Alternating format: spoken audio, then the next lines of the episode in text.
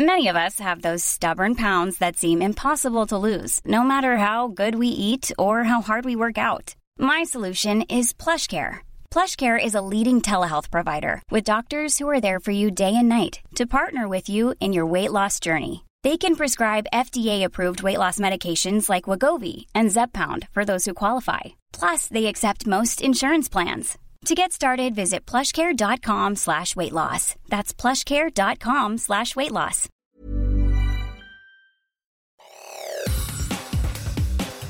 Te saluda Roberto Escalante y esta es la información que tiene para ti Organización Editorial Mexicana.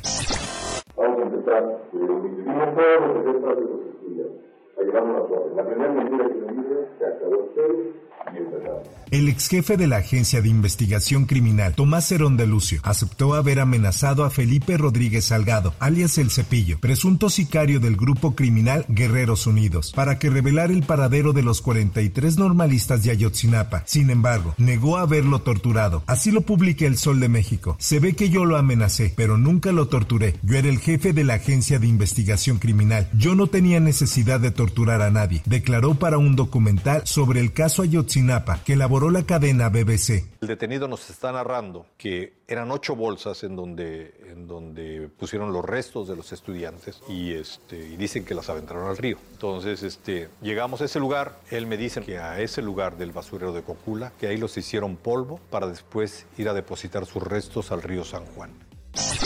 En más notas, el presidente Andrés Manuel López Obrador se lanzó contra la plataforma YouTube. Esto luego de que este 24 de febrero eliminara el video de la mañanera, donde el mandatario exhibió información personal de la corresponsal de The New York Times en México. A través de un comunicado compartido en las redes sociales del presidente, incluido YouTube, López Obrador acusó que eliminar la grabación de la conferencia de prensa matutina había sido prepotente y autoritario.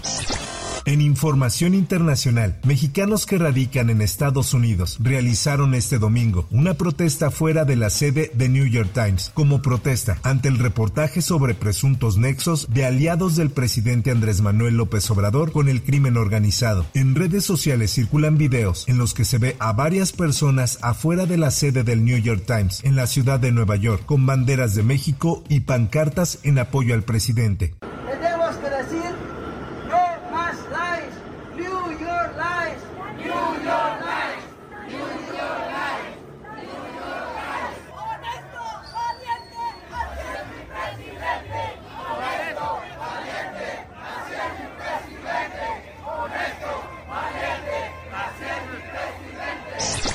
Por otra parte, el expresidente de Brasil, Jair Bolsonaro, hizo este domingo una demostración de fuerza al movilizar a miles de personas en un mitin en Sao Paulo, en el que cargó contra su inhabilitación y pidió una amnistía para sus seguidores detenidos por la sonada de 2023. Si un decreto de estado de defensa usando a Constitución, tengan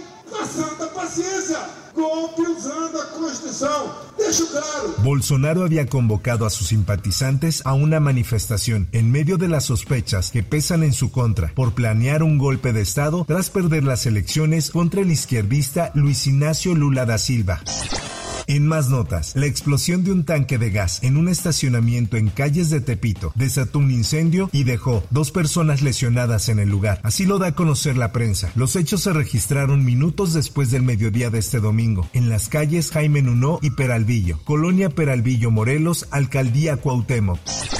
En otras cosas, cuatro elementos de la Policía Municipal de Tulancingo resultaron con lesiones, uno de ellos con arma de fuego, luego de que un grupo armado arremetiera contra los uniformados durante la madrugada de este domingo. Así lo informa El Sol de Tulancingo. De acuerdo con el reporte policial, los elementos de seguridad pública recibieron un reporte por la presencia de un vehículo sospechoso en la colonia Metilatla, aproximadamente a la una de la madrugada, por lo que se trasladaron hasta el lugar.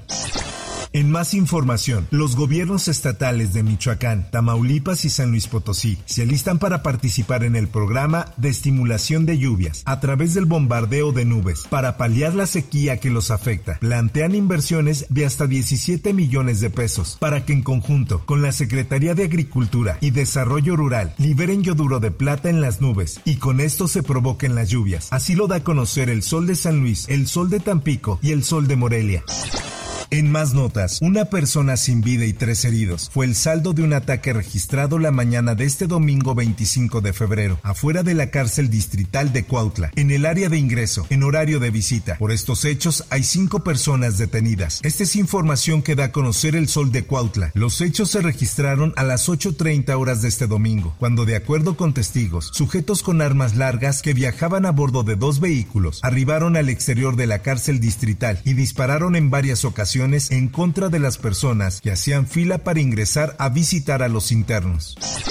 En notas deportivas, la UFC Fight Night que se celebró en la Arena Ciudad de México se vio empañado por una batalla campal en la zona cercana al octágono. Incluso Manuel Torres, al finalizar su pelea, intentó calmar los ánimos. Así lo publiqué el esto. En las imágenes que circulan en internet se puede apreciar a varias personas intercambiando golpes en las tribunas. Uno de ellos acabó noqueado tras un puñetazo limpio al rostro. Por último y en información de los espectáculos.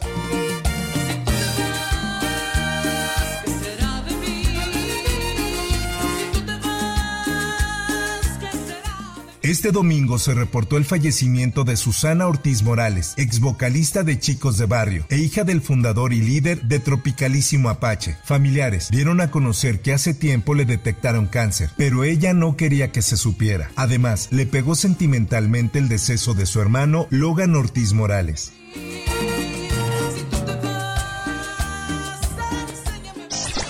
Hasta aquí la información y te recuerdo que para más detalles de esta y otras notas ingresa a los portales de Organización Editorial Mexicana.